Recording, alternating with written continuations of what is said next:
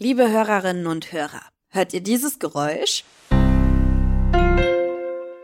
Dann folgt Werbung. Ihr kennt ja den Deal. Ihr könnt den Podcast kostenlos hören, dafür gibt's ab und zu Werbung. Und jetzt? Los geht's!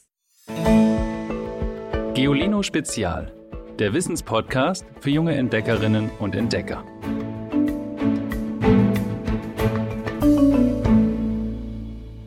Hallo ihr Lieben. Egal ob meiner, eurer oder der Körper eurer Geschwister, Freundinnen und Freunde oder vom alten Nachbarn nebenan. Jeden menschlichen Körper können wir uns als eine riesige, chaotische Wohngemeinschaft vorstellen. In einer Ecke dieser WG hängen seltsame, an Korkenzieher erinnernde Bewohner zusammen ab. In der nächsten schlängeln sich stäbchenförmige Wesen wie wild durcheinander. Und wieder woanders versammeln sich makellose Kugeln zu einem Haufen. All diese Mitbewohner sind Bakterien. Wo die sich überall tummeln, warum sie Freund, aber auch Feind unseres Körpers werden können und wie Forschende diese Mini-Mitbewohner in unserem Körper überhaupt sichtbar machen und erforschen können. Darum geht's in dieser Folge. Ich bin's, eure Ivy, und ich freue mich, dass ihr wieder eingeschaltet habt.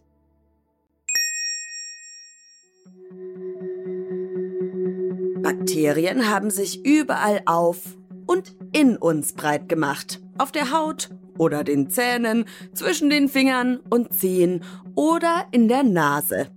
Ihr Lieblingsplatz ist aber der Darm. Da tummeln sich die meisten von ihnen. Insgesamt besiedeln uns 40 Billionen dieser WG-Bewohner. Das sind rund 5000 Mal mehr, als Menschen auf der ganzen Erde überhaupt leben.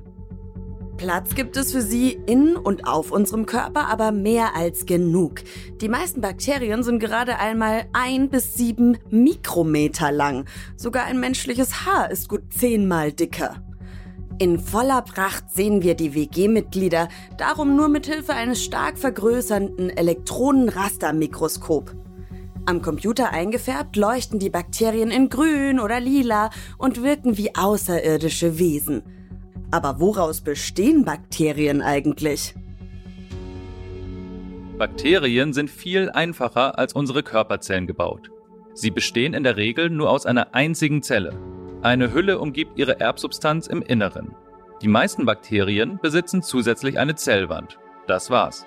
Eine von ihnen, die Urzelle, war vor rund 3,6 Milliarden Jahren vermutlich das allererste Lebewesen der Welt.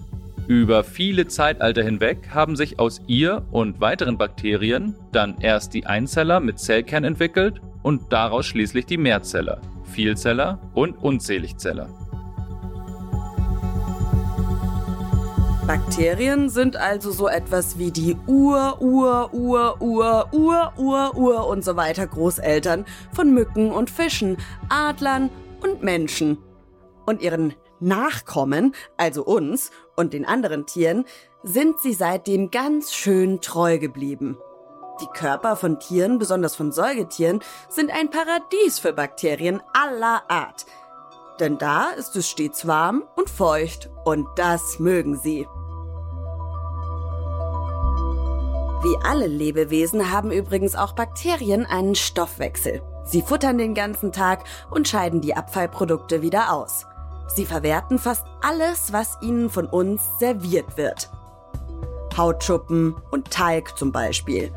Oder sie zersetzen in unserem Darm die Nahrung. Und das zu unserem großen Nutzen. Auf der Haut sorgen sie dafür, dass sich dort keine krankmachenden Mikroorganismen ausbreiten. Und im Darm machen sie wichtige Inhaltsstoffe aus der Nahrung für unseren Körper erst verfügbar. Sie bilden sogar einige Vitamine, die wir mit der Nahrung nicht aufnehmen können.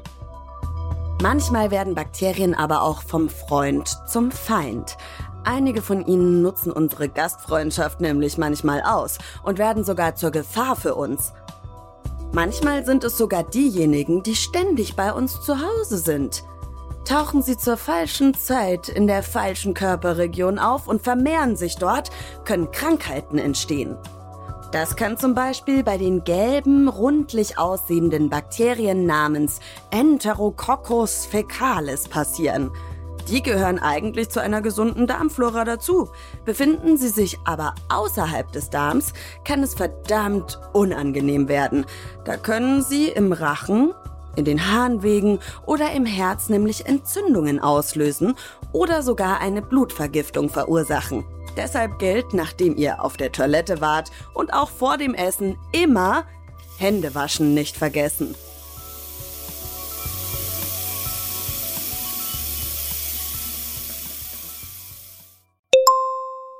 Ich hab's vorhin schon kurz erwähnt. In voller Pracht sehen wir all die winzigen Mitglieder in unserer Körper-WG nur mit Hilfe eines Mikroskops. Und klar, man kann Mikroskope jetzt einfach als Geräte sehen, mit denen Forschende eben kleine Dinge untersuchen. Oder aber wir stellen uns stattdessen vor, sie seien Zauberwerkzeuge, die uns in eine fremde Welt reisen lassen. Eine Welt, in der sich gewöhnliche Dinge auf fantastische Weise verwandeln, in der furchteinflößende Monster leben und unfassbar winzige Teilchen so greifbar werden wie Backsteine. Klingt doch gleich viel spannender, oder? Man braucht sich nur eine Handvoll Sand einmal genauer anzuschauen. Mit bloßem Auge erkennen wir nur ein paar unscheinbare Körnchen. Aber unter dem Mikroskop werden die Krümel zu einem farbenfrohen Sammelsurium. Da liegen Muscheln und Schneckenhäuser, glänzen Nadeln, schimmern dunkelrote Objekte, die aussehen wie Bonbons mit weißen Punkten. Eine Wunderwelt, die uns hier eröffnet wird. Aber wie wird sie sichtbar? Und wer hat Lupen und Mikroskope überhaupt erfunden? Zu den ersten, die Vergrößerungsgeräte benutzen, gehören die Mönche des Mittelalters. Die müssen in ihren Schriften oft kleine Buchstaben entziffern. Um sich die Arbeit zu erleichtern, legen sie eine Halbkugel aus geschliffenem Glas auf das Papier, einen sogenannten Lesestein. Und schwupps erscheinen die Buchstaben fast doppelt so groß wie zuvor. Die Lesesteine funktionieren wie Lupen.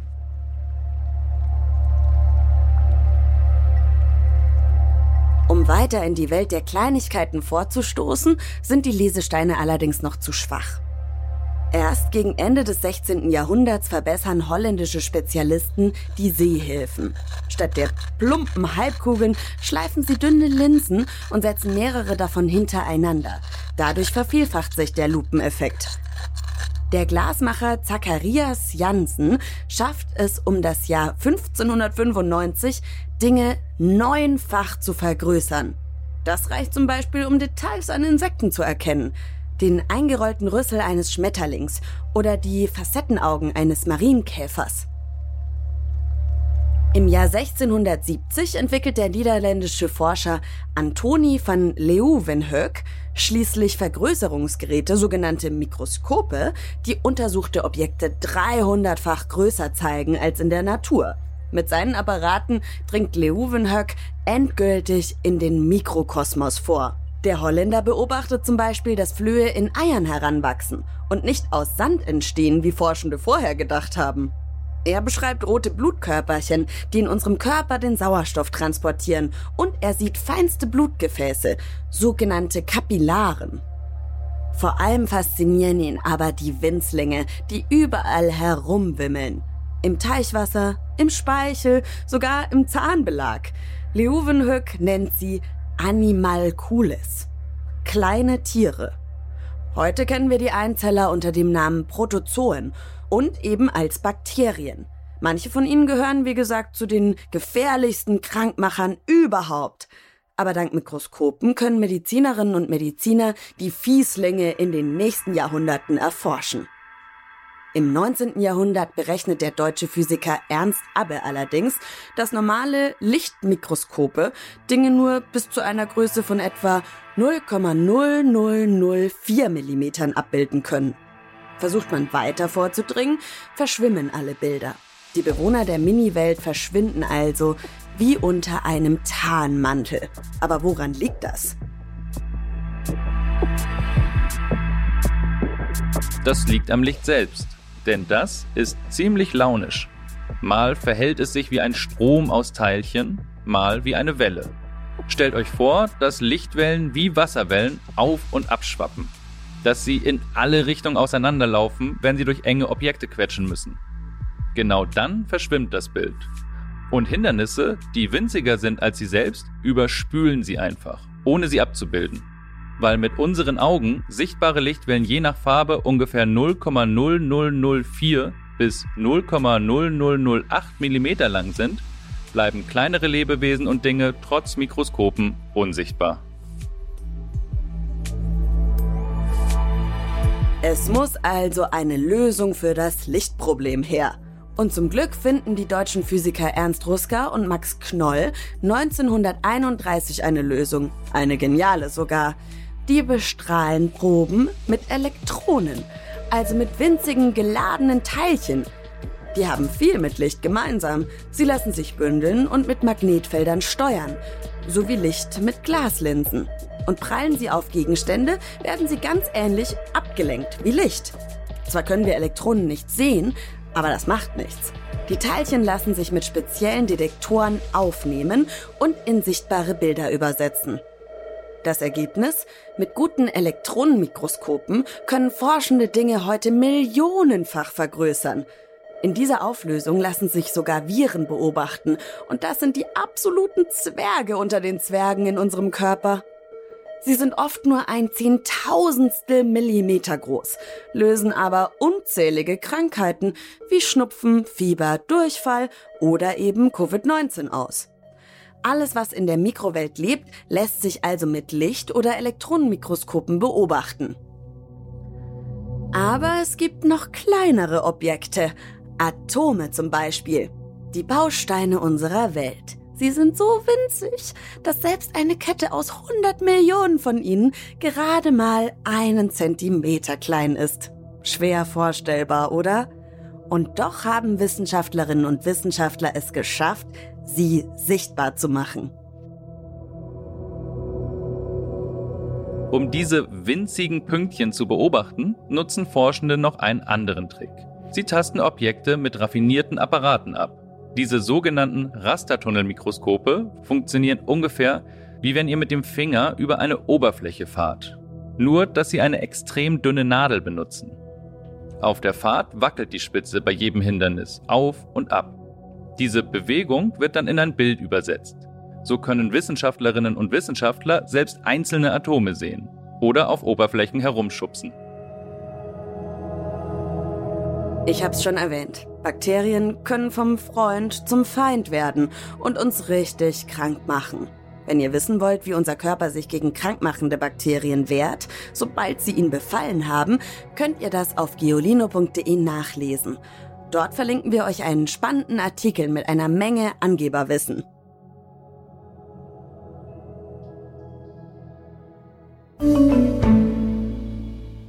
Dann ist es jetzt Zeit für den Witz der Woche. Hallo, hier ist Emma. Ich habe einen Witz der Woche und zwar, was sind die drei Lieblingsworte von einem Hai? Mann über Bord.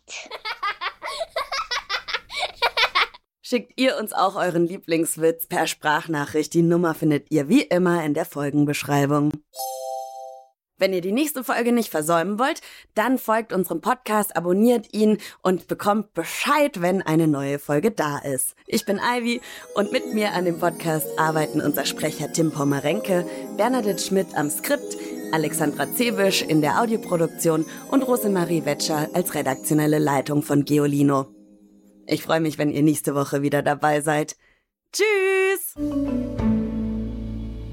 Noch mehr Geolino für zu Hause? Schaut einfach unter geolino.de slash spezial.